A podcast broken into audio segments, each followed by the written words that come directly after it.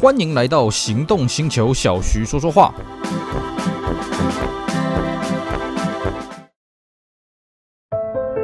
当科技遇上极致守护，当听感无限延伸，释放感官的驾驭之旅，你将习以为常。All New CR-V 搭载顶级 BOSE 音响，Honda Connect 全车十具辅助气囊。为你从容实现御风而行的感官享宴，想品味 All New CR-V 新质感风范，欢迎亲临 Honda Cars Honda。Hello，大家好，我是 Celsius，非常高兴呢，又在这边跟大家聊聊天。今天呢，我们继续上一次的话题，继续来跟各位聊聊台南的道路故事——大同路。好的，我相信呢，各位听到这个标题一定会一愣。哎，上一次不是已经把大同路由南到北啊，由这个仁德的文贤路交叉口一路聊到了这个最北端的东门圆环了吗？怎么今天还有办法聊大同路呢？哎，是的，我们此前的几集节目呢，跟大家聊的是大同路的沿途的风光啊。那我们这一集呢，来跟各位聊聊大同路上面有什么有趣的车子啊。其实啊，大同路上面的车子啊，跟这个我们前面几集大同路上面的道路故事呢，哎呀，一样的精彩啊！大同路曾经是我在高中时候呢流连忘返的地方啊。当然，在我们此前的节目当中呢，也跟各位稍微透露了一点啊，曾经大同路呢是台南右驾车的一个聚呃聚集地啊。在那个头文字 D 在台湾爆红的时候，哦，这边的这个车行呢，基本上门打开啊，你是看不到左驾车了，全部都是右驾车，仿佛呢你来到了日本一样啊，非常的精彩啊。其实啊，大同路呢，当然它这个长度相当的长，不过呢，它从头到尾呢，都有不少跟汽车有关的这个车行啦，有关的行业啊。那我们今天这一集呢，就来跟各位聊聊大同路上面呢，到底有过什么有趣的车子。好的，呃，那么诚如我们之前所言啊，大同路是在仁德的文贤路交叉口这边才算是它的最南端了啊。那这个再往南就是所谓的这个奇美博物馆，当然奇美博物馆呢，非常的可惜啊。这个奇美的老板呢，许姓老板呢，对很多东西，对音乐的，对古玩呐，行不啷当的东西都很有兴趣，唯独对车没什么兴趣。所以呢，小弟我不太去奇美博物馆，因为那里面跟车真的没什么关联。如果真的不小心要带什么亲朋好友去那边参观的话，我都会跟他们讲啊，你们自个儿进去啊，我送你到停车场，然后我去停车场逛一逛，看有什么好车的。那么在大同路呢，从文贤路一路往北啊，我们强调是仁德的文贤路啊，一路往北呢，哎，这边开始就跟汽车很有关联了，因为这边空旷嘛，所以这边呢，这个长期以来都是所谓汽车维修厂的聚集地啊。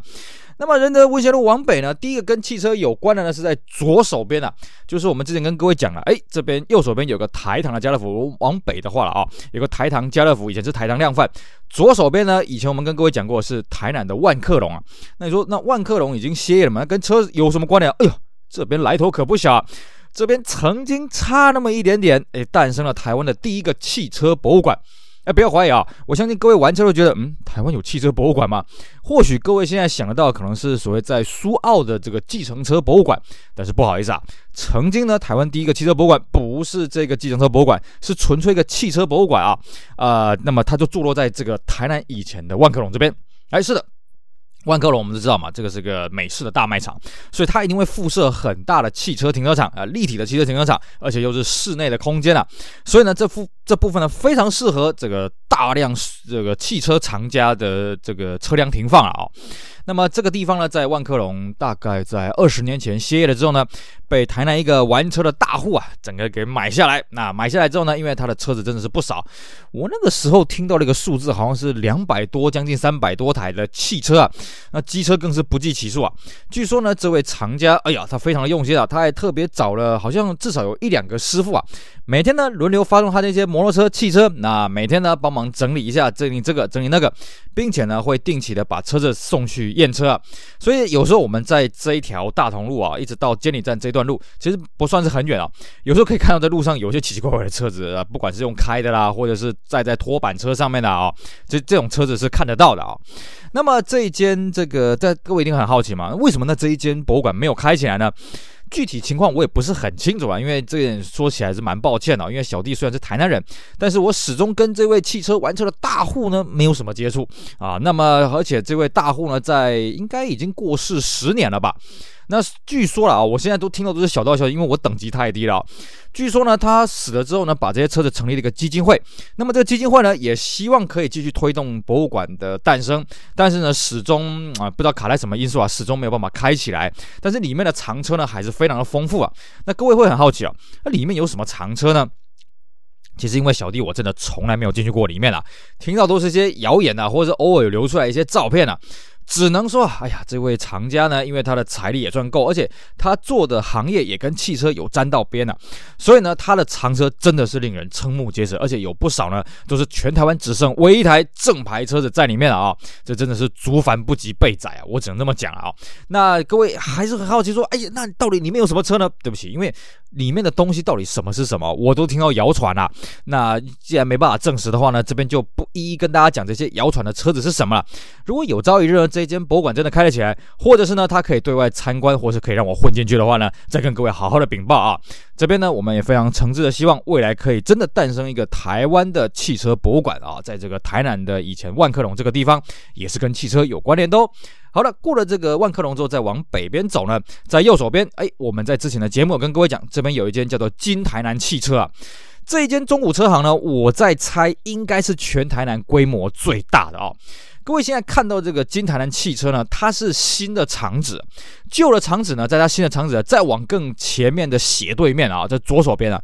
其实它旧的厂址呢，规模就已经很大，新的厂址更夸张啊。你这样每次我在那边停汽车啊，我呃停红绿灯的时候，我这样目测看，它可能现场同时摆了至少两百台啊，两百台各式的中古车，而且呢，它跟台南几间的这个新车厂牌呢，都维持的关系不错。像呢这个熊仔的车子啊，常常可以看到那种熊仔那种很稀有的车。车子像之前我看过 Ecus 啊，啊新款的 Ecus，还有这个新款的 Sonata 啊，这些很稀有的兄弟车，哎，都直接过去那边了。那么还有一些这个什么 Lexus 的特殊的车子，什么 GS 的 F Sport 啊，这些鬼东西，他那边应有尽有。每次在那边停红绿灯呢，都等于在看车展。哎呀，他今天又进了什么怪车，有的没的。然后呢，我还瞄到它里面还有顶高机，甚至呢，我还有看过啊，应该是客人呐、客人在那边选车的时候，哎，二话不说，顶高机顶起来，给你慢慢看啊，你看得开心就好了啊，你爱怎么看怎么看。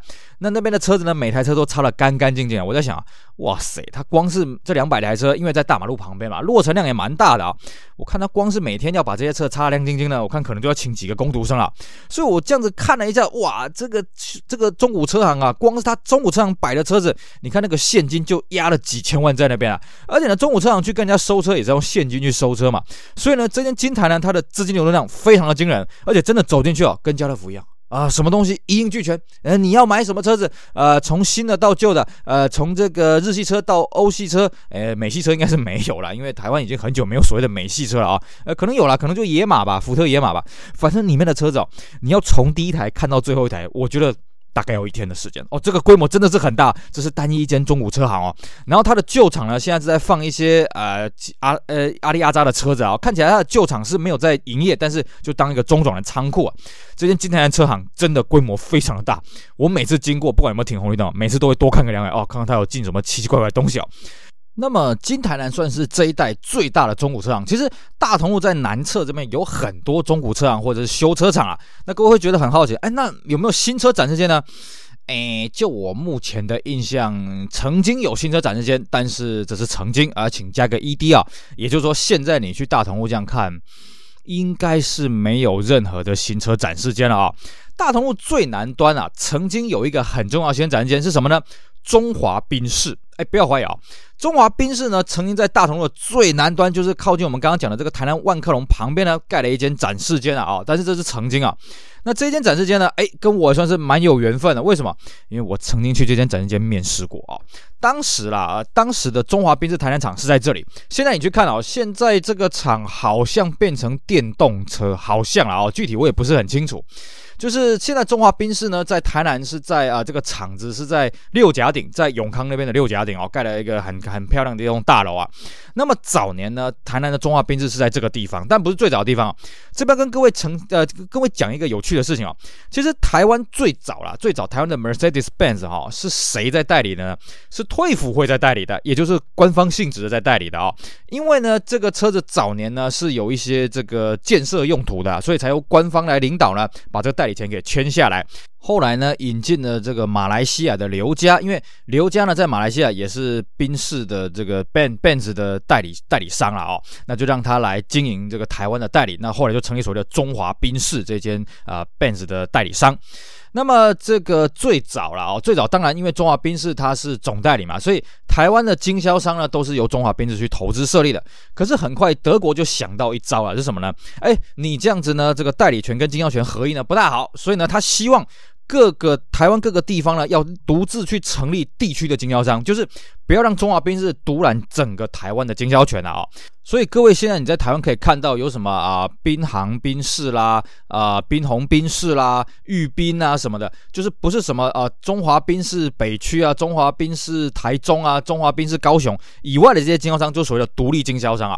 那早年哦，其实台南只有一间中华宾士，后来呢，台南又出现所谓的宾鸿宾士啊。那宾鸿宾士跟中华宾士，各位说，那它的区域怎么切呢？很简单，就是以以前的台南县啊归中华兵士管，以前的台南市归宾鸿宾士管。但是现在呢，已经有点打破这个藩篱。理论上，宾鸿宾士现在还是负责台南市里面的经销权，但是呢，现在中华兵士已经有在台南市的这个百货公司里面设点了啊。那具体他们那个那个位置怎么切，我真的是看不太懂。那么早年呢，中华兵士。的位置就在这个地方，因为这个地方属于仁德哦，这个地方还不属于大同路的台南市的南区这一段，还属于仁德。那这间展示间其实，诶，这个也相当有年纪了。我记得以前我在逛万客隆的时候，中华宾士就在这里了啊。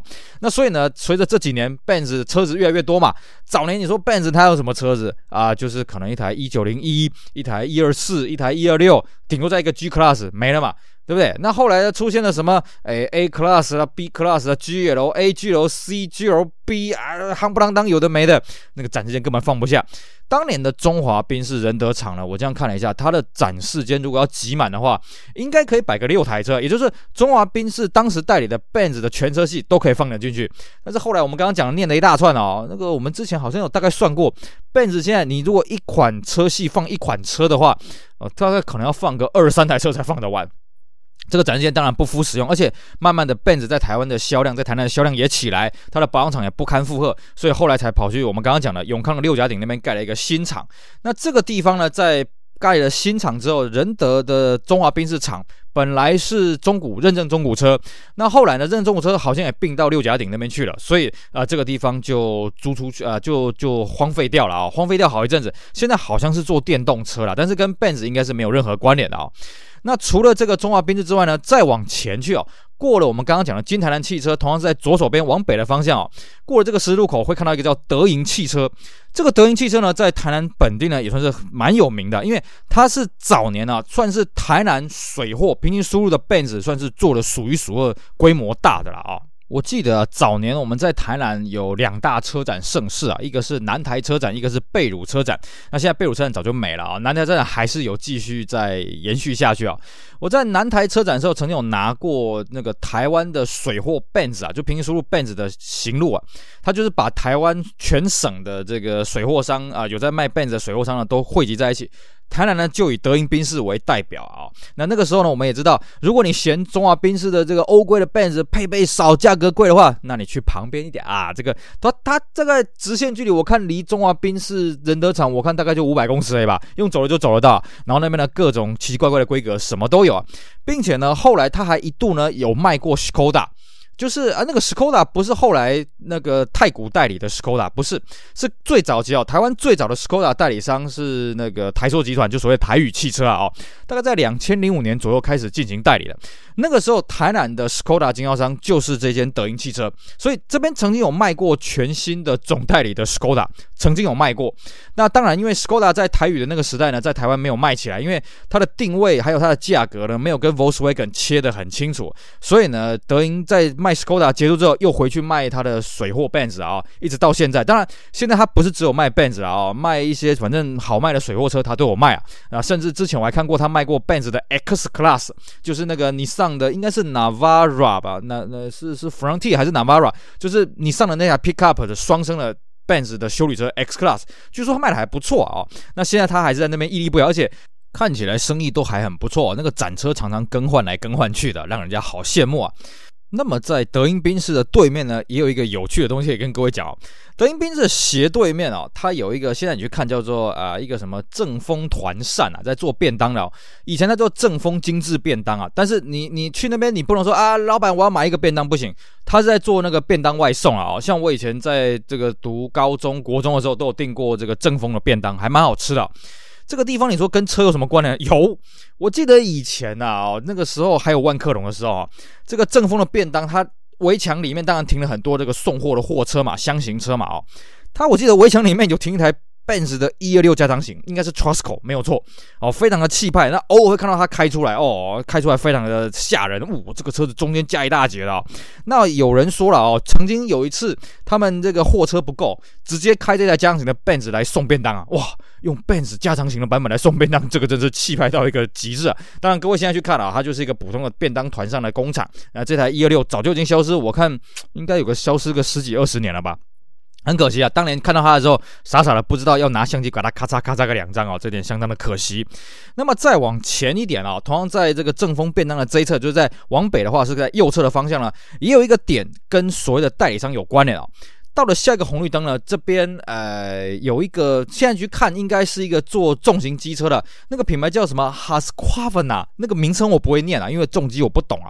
这个地方呢，跟汽车也是曾经蛮有渊源的哦。现在你去看它，基本上跟汽车没有关，都是一些重型摩托车啊。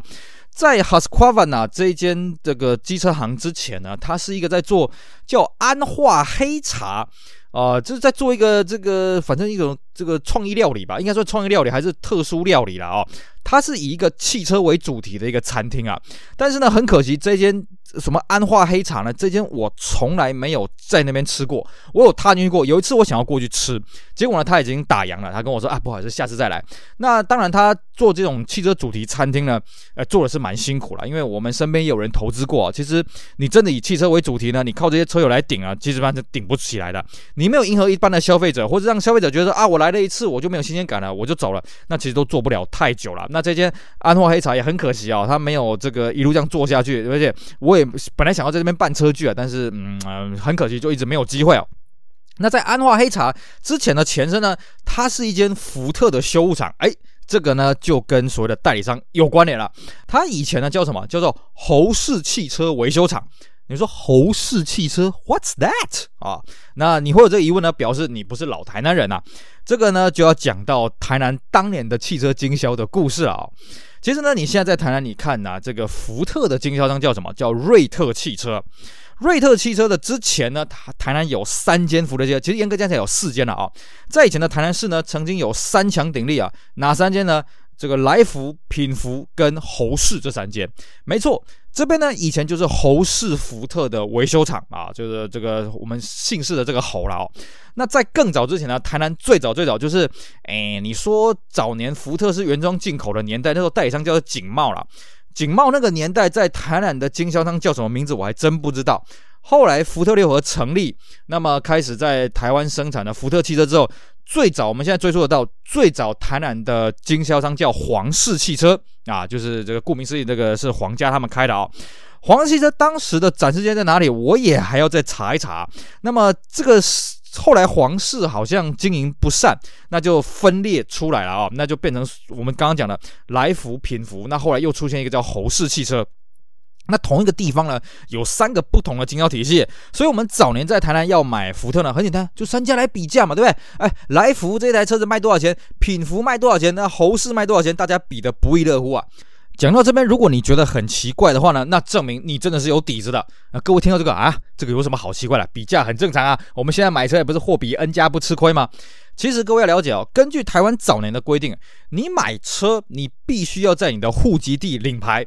也就是说，早年你不会听到说，哎呀，我在台南问到这个价格，我再去隔壁的嘉义，在隔壁的高雄去问价格。我告诉你，不可能，因为以前啊，你要领牌，一定要是你户籍所在地的车厂出车，那么到了那个监理站领牌才行啊。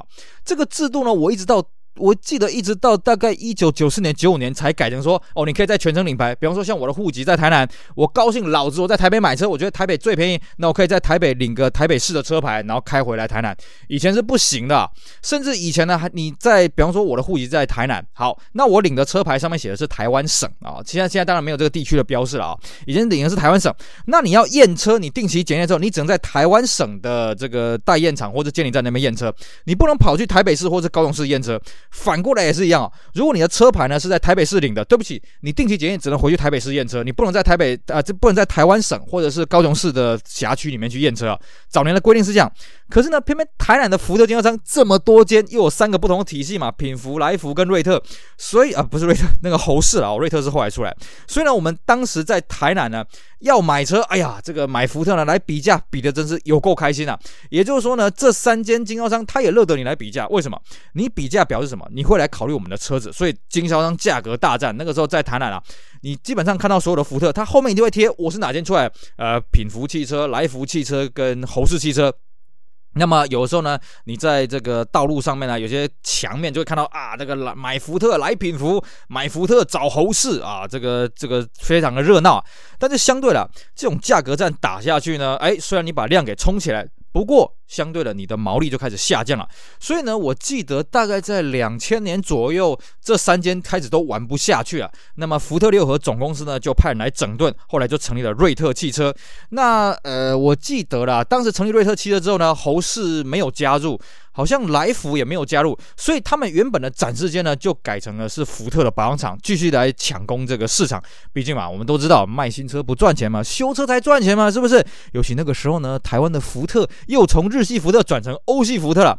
我记得品福来福，诶，侯氏那个时候应该已经转成日本福特了。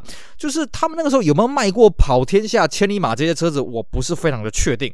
但是呢，至少他们那个时候都是经历过日系福特、马自达三二三啊、六二六，就是所谓的福特全垒打、天王星的黄金岁月。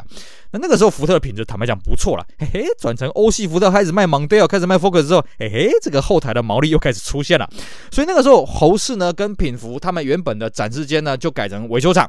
那侯氏本来的维修厂就在我们讲的大同屋这个地方了。一开始生意还不错，当然随着慢慢的瑞特把整个经销体系给弄好了之后呢，其实侯氏的经这个生意就开始，我这样看了，保养厂就越来越空了。那有一段时间后来干脆就收起来。那我记得他租出去好像有段时间在卖水族用品啊，好像是鱼中鱼这个系统了，在卖一些这个这个鱼类的鱼缸啊、虾缸啊什么的啊。那后来呢才转成我们刚刚讲的这个汽车主题餐厅，那现在是做重型摩托车，所以呢这个地方曾经也跟代理商有点关联。不过要讲到故事性呢，嘿嘿，在这个以前的侯氏，就是现在卖重机的旁边这边呢，这个故事才多了。再往前去一点啊，现在你看到旁边，旁边好像是一个很普通的汽车材料行还是修车厂啊。现在你去看那个外观，就是一个白色建筑，大概一楼平房这样子而已啊。这个地方以前在台南玩车界、改装界非常有名啊。这个地方叫什么？叫华泰车业。呃，如果各位你没有听过华泰车业的话呢，嗯，表示你可能玩车的程度还不是很深入啊。你如果在十几二十年你在台湾呃在台南玩车，你一定听过华泰这个名号。华泰这个名称呢，是由两个这个合伙人呃名字各取一个名称啊、成立的一间车行啊。他当年在台南呢，这个非常的有名气啊。他改装车，哎，参加比赛战果不错。但是更重要是什么？他领先业界哦，弄了一些奇奇怪怪的车子进来啊。这个最有名的就是什么？所谓的华泰镇店之宝 R33 Skyline GTR，不要你上的 R 三三东营战神 GTR 这个车子呢，我当时我还是读高中的时候，我有踩着脚踏车亲自去里面看过、摸过，还坐进去过。那个时候还是右驾的哦。关于这台 R 三三 GTR 的来历啊，这个在老一辈台南的车友当中呢，哎呀，这这个众说纷纭呐。最早听说是台南在永康那边一个卖羊肉的，他去买的，但是也不知道他是不是第一手了。那后来呢，又转到这个华泰汽车，变成他们的镇店之宝。甚至我们早年啊，哎，这个台南那个时候大家闲来无事嘛，那个时候还没有周休二日哦。那时候我记得还是实施隔周休二日，甚至还隔周休二日之前呢，在礼拜六晚上就大家放松的时候嘛，我们都会群聚在这个黄金海岸台十七线这边，哎，晚上这边飙车啊。那华泰呢，每次出去，哎，大家都很期待，是不是这个 GTR 会出来啊？但是我很可惜啊，我当年在看这些飙车活动的时候啊，先跟各位讲啊，这个飙车有害身心健康啊，我们要这个讲一下警语啊，大家开车要遵守法规啊，不要违规。那么当年我在看这些活动的时候呢，我们都很期待可以看到 R 三的 GTR，可是我去了那边，哎，就总是跟这台 GTR 擦身而过。没想到有一次呢，我放学的时候穿着学校的制服呢，踩脚踏车过去，哎，他的 GTR 就放在门口，然后旁边呢还放了一台 Supra 啊，这个 JZ A 八十的 Supra，不好意思，两台车都是右驾了。我记得很清楚啊，那次我这样子穿着制服傻傻这样走进去，哎，他们也是客客气气啊，服务非常的好。然后呢我进去里面看。全部都是右驾车，没有一台是左驾的啊！我看到，我记得很清楚啊。我那时候一进去呢，右手边有一台 Impreza，那个 Impreza 呢是已经改成圆头灯的，就是不是 GC 啊，已经到 GD 世代的 Impreza 五门的 WX 右驾的。再往前去呢，呃，有看到这个 GC 的 Impreza 右驾的，然后左手边呢放了一台 EVO 七右驾的。反正里面全部你基本上看不到左驾车，全部都是右驾了啊，都是从日本来的外汇车，那各种改装品应有尽有啊。据说了啊，听老一辈的讲，据说以前它里面还有中级的 Impreza 啊，当然这个中级哈不是所谓的 Medium Class，是 Ultimate 最顶级的 Impreza。哎，各位想到什么车吗？没错，就是二十二 B。据说啦啊，华泰这边曾经有弄过好几台二十二 B 啊，我是没有亲眼看到，但是我的确在里面有看过二十二 B 的零件、二十二 B 的车头、二十二 B 的铝圈都有看过。哇，那次进去真是让我大开眼界啊，这是一饱眼福啊！而且呢，那个时候老板还跟我讲，哎，小兄弟啊，喜欢日本车，我说我超喜欢的。哎，以后呢，你出社会有钱了，想要买什么日本车，跟我们讲啊，我们都有办法帮你完成你的梦想。而且呢，这个价格很合理，很实惠。甚至他那时候还跟我讲，如果你喜欢这台 GTR，也可以买，我们也可以卖。而且他爆出了一个让我很难以抗拒的价格啊！哦，那当然那个时候穷学生嘛，啊，只能做做梦而已。哇，这个那次去的让我魂牵梦萦啊！所以之后我有经过这边呢，我都会对华泰这个里里外外多看个两眼啊。我记得后来我上大学之后，还有一次我跟我同学一起过去哦，还看到一台非常稀有的车子啊，是什么呢？圆灯的 GD 啊，就是第二代的 Impreza 的 WX STI。这个车非常非常稀有，各位你回想一下，你在台湾看到的 GD 前期哦，GDA 哦。前期的 Impreza 都是 WRX，因为那个时候的代理商啊，那时候大庆汽车已经这个宣宣布倒闭了嘛，啊，已经不玩了，所以呢，本来有传出说 GD 要在台湾进行生产，取代 GC 啊，那时候大家还在这边敲碗了，哎呀，好好啊，来来了，就没想到大庆呢，好像是因为外销的关系啊，这个利润不佳了，所以后来结束营业，所以呢，有一阵子台湾的 Subaru 代理权这个经销权是整真空的状态啊，后来呢。原厂直营成立 SOT 啊，Subaru of Taiwan。那 Subaru of Taiwan 那时候进来的 WRX 啊，那时候进的 GD。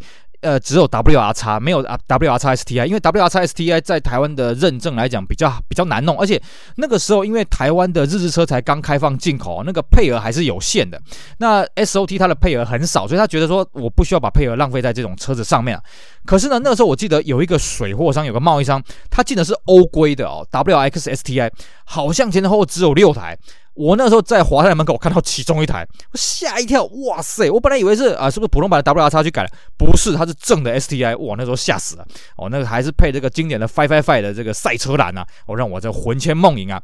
那之后我就没有什么机会去华泰走进去里面看了，因为后来华泰发生了某些事情啊，我相信玩车的应该都知道，所以呢，华泰也慢慢的就是改回原本的改装店了，就是一般的，你比方说你开 Civic 啦、开 Lancer 啦什么这些改装车啦，它就比较没有这些奇奇怪怪的右驾车。之后呢，华泰呃又十几呃大概它也结束营业大概十几年了嘛，不知道是结束还是搬走，这个我就不大清楚，因为小弟我不是玩改装车的了啊，所以如果各位车友如果你知道这方面的情报呢，也可以。可以提供我们这方面有趣的八卦啊！这个华莱汽车呢，在我学生时代，嗯，让伴随我成长的记忆啊，让我留下非常深刻的印象。尤其他那台 R 三三啊，我记得那时候我坐进去那台右驾的 R 三三跟右驾的 Supra 啊，真是让我到现在都对里面的内装的印印象非常非常深刻啊！这是我们当年魂牵梦萦的梦中情车啊！好的，其实当年啊，这个大同路不只是华泰啊，你再往前啊，这个左边、右边，现在可能都是一些修车厂或者汽车相关的这个行业啊。以前几乎都是像华泰这样子的改装车厂。然后我记得铁门一打开，里面基本上你看不到左驾车了，都是右驾车啊，什么 Mark Two 啦、Tracer 啦、Cresta 啊、Celica 什么的我都看过。那我最有印象的是再往前去，呃，下一个路口那边有个平交道。那个路口那边，哎，那边是平交，对，那边有个平交道。然后那个路口呢，曾经有间中古车行，现在你去看还是间中古车行。以前多厉害了，以前他在中古车行啊，我们当然就是车要摆出来门口嘛，对不对？他直接把右驾车摆在店门口，我记得非常清楚。那时候呃是最后一代的 MR2，就所谓的 MRS 刚推出来的时候，那时候是最后一代，它只有敞篷嘛，一点八敞篷，他直接把右驾的车直接摆在路边。啊，然后它是一台宝蓝色，当时 MRS 的主打色，就直接摆在那边了。我还进去里面给他看个两眼啊，哇，天哪，直接右驾车。他说，对啊，这可以买啊，啊，你你喜欢的话就可以买。这基本上类似全新车，就是跑的公里数没有很多啊。然后我记得我还在里面看过更厉害是，我还看过一台黄色的保时捷五五零 A Spider，应该是五五零啦，应该不是三五六。当然，它不是正的五五零啊，正的五五零都吓死人了。我是没印象台湾有正的五五零，台湾当年曾经有正的 Porsche 三五六啊，但现在也不知道去哪里了。那台湾有好几台仿制的这个五五零 Replica，其中有一台就在这间店，我曾经有看过，小小一台啦。那那个时候我正好在玩那个美商义店 Electronic Arts 推出的 Need for Speed Five 啊，保时捷荣耀 Porsche 啊，好像叫 Unleashed 啊，英文不是很好。那时候正好我有开到五五零 A Spider，然后又看到这个实车，哇塞！从游戏里面，从电脑里面走走出来，真实的场景让我吓一跳。这间车行呢，嗯，他卖了很多奇奇怪怪的车子啊。当然你现在去看，我记得他现在，嗯，因为这种市场也很小了。我记得有一段时间，这间车行全部在卖 Impreza，从里到外全部都是 GC Impreza 哦，各种各各种式样的啊、自然进气的涡轮的大大改的什么，通通都有。当然了，这间车行早就已经易主不知道几次啊。现在你去看这边还是个中古车行，但他卖这些普通的呃这些呃一般的家庭用车啦，一般的进口车就没有像以前这么的辉煌了。毕竟这种市场也是萎缩的相当的快。那我们继续从华泰继续往北边推进啊。那在华泰的隔壁的隔壁啊，现在你去看是这个 Volkswagen，台湾叫做福斯啊，这个认证中古车啊，面积非常大。我如果记得没错，这边之前应该是在做变速箱的，应该是 ZF 变速箱，但是我不确定到底是这一间还是隔壁那一间了啊。那这个 Volkswagen 认证中古车呢，在这边也算是有一段时间了，因为其实最早最早这个 Volkswagen 在台南的经销商叫做明丰啊，现在也是叫明，哎，最早是不是叫明丰？我不是很确定，但是明丰呢是现在的经销商，而且这间经销商。至少也在台南经营 Volkswagen 二三十年啊、应该有三十年了啊，算是一个非常老字号的一个本地的 Volkswagen 经销商啊。那么这间经销商呢，他在这边盖的这个认证中古车也蛮有意思啊，因为这个点啊，这个大统领去看。诶，它是由南往北哦，正南正北的方向，所以呢，这个方向它刚好盖在往北的右手边啊，所以呢，这个认证中古车呢，它西照的非常非常严重啊。每一次呢，尤其像我们台南啊，其实冬天不是呃非常的久啦，等于说你夏天、春天、秋天哦，哇，那个西照下去真的是要人命啊。我之前呢，曾经有车友为了要买便宜点的 Volkswagen 的认证中古车呢，去这边看车，他说哦，大概看了十分钟就受不了，因为整个太阳直直西照啊。那车子当然要摆在外面嘛，摆在外面，客人才知道有什么车子嘛。哇、那他说看了十分钟，真是受不了，真的是没有办法，整台车子里面热的跟什么一样。就算是你在车子里面开冷气，大家也知道嘛，欧洲车的冷气就那个样子。那太阳又直直晒，哇，真的是受不了啊。不过啦，你这一阵子你去看那个 Volkswagen 认证中古车呢，基本上两个字叫空的啊，因为这两年呢，因为这个什么原物料供应嘛，以前说什么啊，因为疫情停工啊，呃、啊，因为什么缺晶片呢，现在直接跟你讲啊，我缺关键零组件，反正呢理由。一大堆新车大缺车，那新车缺车导致什么？中古车也是一车难求，因为你新车缺车，是不是换车的速度就变慢？尤其呢，认证中古车它大部分的来源是什么呢？在台湾这些原厂经营的认证中古车了啊，这个大部分的他们的认证中古车来源都是呃这个一级主管的配车啦，经销商的试乘车啦，媒体试乘试驾车啊，呃时间到了之后呢，把它淘汰下来的车子啊。那相对的，既然你新车都缺车，所以它就有一个恶性循环是什么？那你主管的配车本来可能一年两年就会轮杠一次，那可能现在因为缺车，可能你要变成三年四年才轮杠一次，那展示车就直接就卖掉了，卖给这个想要买车不想要等车的客户嘛，对不对？那媒体试乘车可能也是照这个模式，要么就一直沿用下去，要么就直接卖掉。所以呢，认证五车这边根本是车源难求啊！我认识好几个在卖其他品牌的认证五车，也是跟我哎呀哎呀，徐董啊，你那边有没有什么车源可以报一下？我们这边真的没有车了，大家都喝西北风了。毕竟大家也知道啊，不管是卖新车还是卖认证中古车的业代，他们靠的都是所谓交车奖金啊。然后呢，在这这一波疫情来了之后呢，哇，对不起，这个全部都只能去领底薪了，大家都苦哈哈的啊、哦。所以呢，现在你去看这个认证中古车，这外面基本上是空的了啊、哦，偶尔才会有个一两台，而且很快就卖掉。因为中古车比起新车的好处是什么？中古车不用等。马上就有现车啊，所以呢，才有一些很热门的新车，比方说像之前的 Suzuki Jimny，或像当年 SLK 刚出来的时候，新车比中古车还要便宜。然后因为中古车马上就有，你新车可能要等个两三年啊，所以呢，中古车价反而比新车价贵。像以前我听过 SLK 啊，SLK 最贵的时候呢，是新车价的两倍。因为你马上就可以享有电动硬顶小敞篷宝贝，所以我们现在在看那个 Suzuki Jimny 啊，哎呀，这个价格比这个新车贵啊，贵也贵一些而已嘛，你有可能贵到两倍嘛，对不对？我们就觉得这个没什么了啊、小巫见大巫啊，这个扯远了。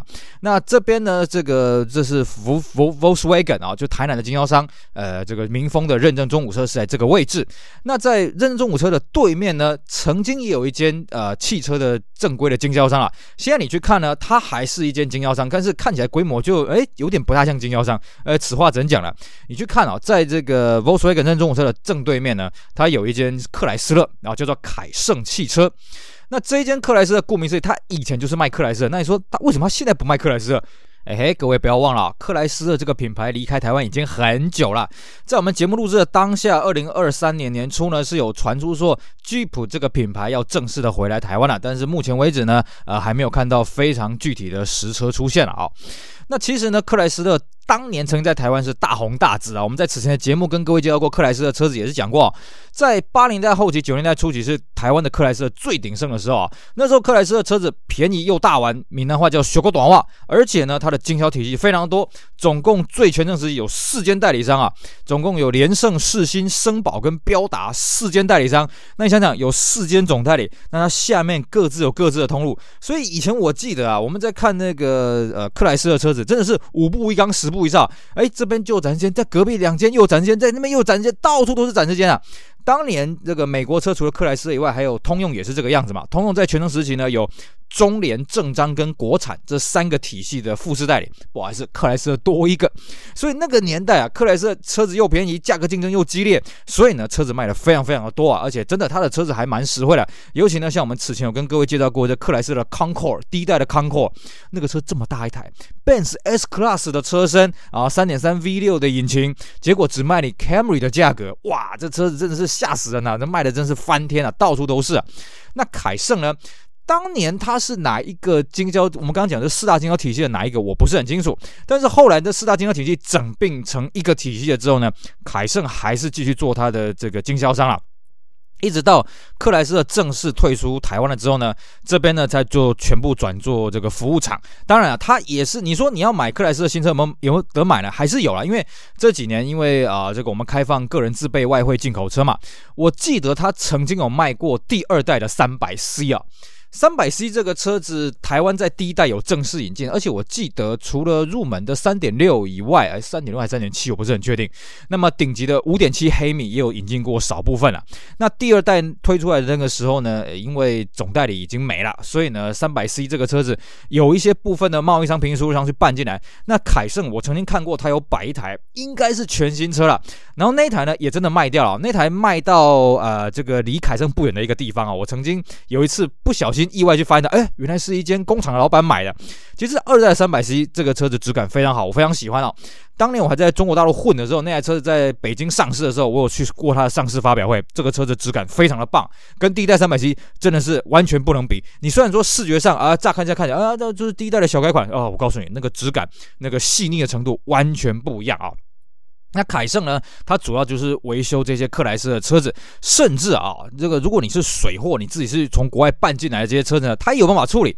因为呢，像我在几年前，我曾经跟美国再来协会 AIT 呢，啊，帮我朋友买了一台 Chrysler 的这个 Caravan 啊，这个休旅车啊，帮他买了一台 MPV。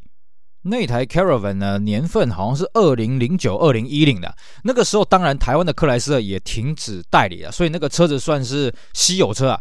那因为我车友是住台南嘛，所以后来他的维修保养什么都在凯盛这边处理。那凯盛做的也算是不错哦，他的这些通路什么都在。所以呢，虽然他现在新车并不是他的主力啊，但是我看到他后台哎还是蛮热闹的。毕竟当年啊，这个台湾我们刚刚讲过有四间富士代理嘛，有四间代理商来代理克莱斯勒。所以呢，台湾当年的这克莱斯勒保有量是相当的大，留到现在呢，还是有相当的能见度啊。看他这个后面的保养厂还是很热闹，甚至呢，他也准备了很多零件车啦，呃，很多这些零件通路。所以呢，如果你在台南，你克莱斯的车子要维修呢，哎，我也是会推荐你去凯盛这个地方啊。有时候它门口真的还会有些宝贝啊，像我曾经在门口看过什么呢？看过那个 Arias K，就是艾柯卡上任之后呢，就力挽狂澜啊，把克莱斯勒转亏为呢关键的车，关键的车款 Arias K 啊。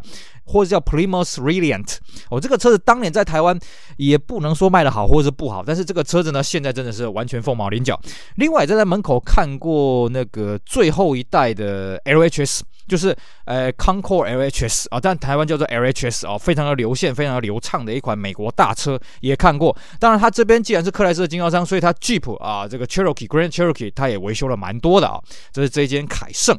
那我们继续啊，大同往北继续走啊，然后在右手边呢、啊，过了凯盛之后呢，左边右边呢有很多修车厂，有很多这个二手车行，我们就不一一介绍了。继续往前呢，快到前面的一个十字路口的时候，你会看到右手边有个 Volkswagen。那 Volkswagen 刚刚讲，哎，不是有个中认中古车吗？对，那再往北的这个 Volkswagen 呢，它不是认证中古车，它是维修部门。那也曾经在这个地方呢，是民丰，我们刚刚讲了台南经销商的新车贩卖部。后来呢，新车贩卖，我记得它。新车贩卖的时间没有很长了，它主要还是以保养厂为主。很早以前，民丰的保养厂就在这一块啊，那现在也是啊。那这几年呢，Volkswagen 在台湾的销量不断的攀升啊，所以这间保养厂的生意也算是相当的好啊。有时候还可以看到那个车子排到外面来。那这边各位一定会很好奇啊，那为什么它新车跟这个呃，这个保养厂没有并在一起呢，我觉得是有点可惜了。因为你在保养厂，你在保养车的时候呢，客人无聊嘛，去看看新车，搞不好他直接下单了嘛。我也曾经有看过，呃，就是当年在买在那边看新车的时候，也真的有看过有不少这个保养厂的客户无聊就真的换过来了。我觉得这是相辅相成，当然可能民丰有他自己的考量什么的，这个我就不是很清楚了啊、那当然呢，在这个民丰的保养厂旁边呢，就是我们之前有跟各位介绍过，旁边就是所谓的古香胡椒饼，所以各位有经过这边的，哎，不要忘了，顺便那个下午到的时候呢，顺便可以买两个胡椒饼来吃一吃，非常的推荐。好的，那过了这个古香胡椒饼的这个十字路口之后，再往北边走呢，这大同路会忽然出现一段空白啊，啊、这个左右两侧都是空地啊，左边呢是所谓的台南机场，那右边呢是一块小公园啊，那再往北走呢，到了这个下一个十字路口是所谓的生产路，那我们之前也跟各位讲，它之所以叫生产路，是因为它以前是所谓的仁德糖厂，台糖的仁德糖厂的甘蔗田，那生产路上面有一个仁德糖厂的冰棒店啊，这个非常的推荐。那么再往北走一点点呢，啊、有看到一整排的这个所谓的幻楚，闽南话叫做幻楚了，翻译成中文就是啊、一整排长得一样的透天厝了。那这排透天厝呢，我们之前有跟各位讲过，以前它是属于台南的边陲地带啊，所以这边的房价非常便宜。那关于这个房子的事情，我们不多讲啊，在这边曾经有几间很有趣的中古车行在这边啊。那这个车行为什么说有趣呢？因为我记得我小时候第一次见到这中古车行呢，跟现在去中古车行，它外面摆的车是一样的。当然这几年已经清掉了哈。我印象很清楚，过了生产路的红绿灯，再往北走一点点，有一间中古车行，叫叫什么名称我忘了。它常年摆了两台车，一台呢是很老的萨巴九百，那时候已经叫九百了啊，但它车头非常的圆，呃，然后呢也非那个保杆非常的尖。另外一台呢是前期的 W 一二六，而且是很特别的香槟绿啊，那个算香槟绿还是香槟黄，我有点感觉不出来。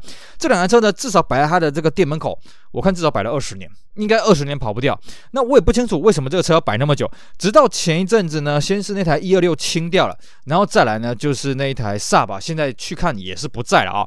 那今天中古车行到底它平常主力是什么？我也真是猜不透啊。但是我曾经有看过他卖过一台很有趣的车子哦，是什么？是一台斯里卡。好了，台湾的斯里卡呢，呃，曾经有正式进口的是第一代跟倒数第二代，诶，第一代应该叫 TA 二十啦，哦，TA 二十二，那最后一代叫呃倒数第二代应该是 T 两百，那这个他卖的这个好像都不是这里，哎，应该算是第一代的后期先辈版。那后期掀背板呢，当然台湾没有正式进口，这个车子可能是呃留学生或是这个其他特殊管道进来了。那台车子的非常的显眼，我记得没错的话，那台车子应该是一台艳黄色，停在它的店门口，哇，非常的抢眼哦，啊，也很快就卖掉了。后来据说是卖到北部去了。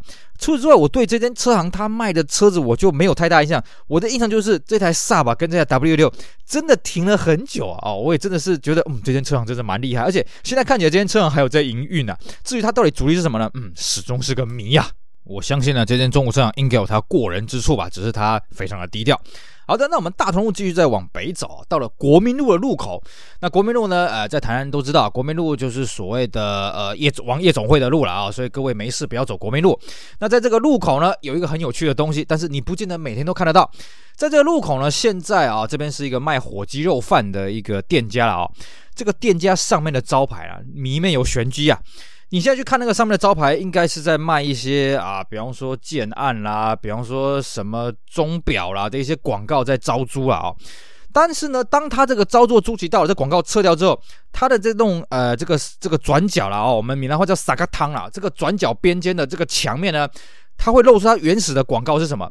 李兰集团。没有错，就是英国的 Leland 啊、哦，他当年曾经有一个不知道是经销商还是保养厂，曾经在这个地方，所以呢，他是直接把他的里兰的 logo 直接画在。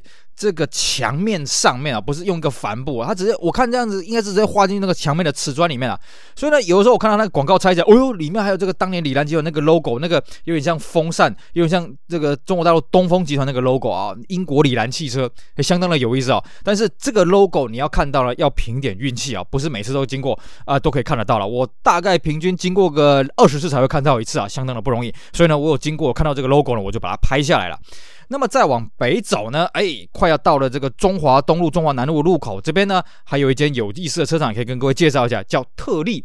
啊，特别的特啊，站立的立啊，这个呢是台南在修爱快罗密欧的一个圣地啊。每次经过呢，这个门口都会停了各种奇奇怪怪的爱快罗密欧的车型啊。基本上你叫得出来，包括像是 GTV 啊、什么 Brera 啊、爱快 GT 啊，什么东西都看得到啊。这个生意非常非常好，而且呢，这间店基本上晚上是不营业的啊，所以你那个基本上只有看到他白天会这边忙进忙出啊，车真是满满满的啊。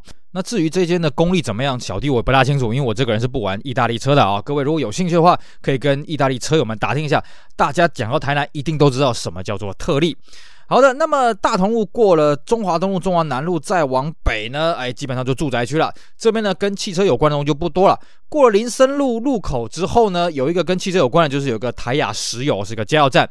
最后一个大同路跟汽车比较直接相关的哦，是在这个府联东路的路口这边。你转到府联地下道这个方向呢，有一间在做排气管的，叫做上品排气管。这间排气管店呢，小弟我很推荐，因为我的车子的排气管基本上都在这间弄的啊。老板呢是玩哈雷的，而且老板非常有个性啊，绑了一个头巾呐，啊，看起来有点像那个。以尼修罗地啊，这头文字 D 里面那个须藤精一啊，不过老板的身材比较垮一点，须藤精一比较瘦一点啊。那么老板的功力非常的强。啊，这个什么排气管的疑难杂症，他都有办法搞定。我好几台车子呢，因为我们买老车嘛，有些车子牵回来，整个排气管烂掉啊、断掉啊什么，他都有办法搞定。然后呢，据说他在弄重型摩托车的排气管的功力也是一流的。但是因为小弟我没骑重型摩托车啊，所以呢，这个我就不清楚他重型摩托车的是怎么去弄的啊。但是呃，这个我们在骑重机的车友们也都非常推荐这间店啊，上品排气管。呃，各位如果有排气管的需求呢，也可以找这间店来弄一弄。呃，这老板真的是蛮有个性的啊。好的，以上呢就是我们今天节目内容，终于跟各位把大同路上面汽车的故事给讲完了。其实真的，大同路这条路呢，它。对于台南来讲是非常重要一条路，尤其呢，如果你要去奇美博物馆或者你要去八六的时候呢，这条路我们常常会用到了。那这条路呢，承载着相当多的故事，不管是跟车有关的，或是无关的呢，我们总共前后做了这么多集，你就可以知道这条路是相当的精彩。所以呢，相信各位听过我们这一系列大同路的节目之后呢，下次再经过台南大同路呢，你应该会多留一个两眼，哎，多看看这些汽车的东西啊，多去买一些这些有趣的小吃、好吃的东西。真的会让你不虚此行。好的，以上非常感谢各位收听，也希望大家去支持我们其他精彩的节目。我是 sales，我们下回再聊喽，拜拜。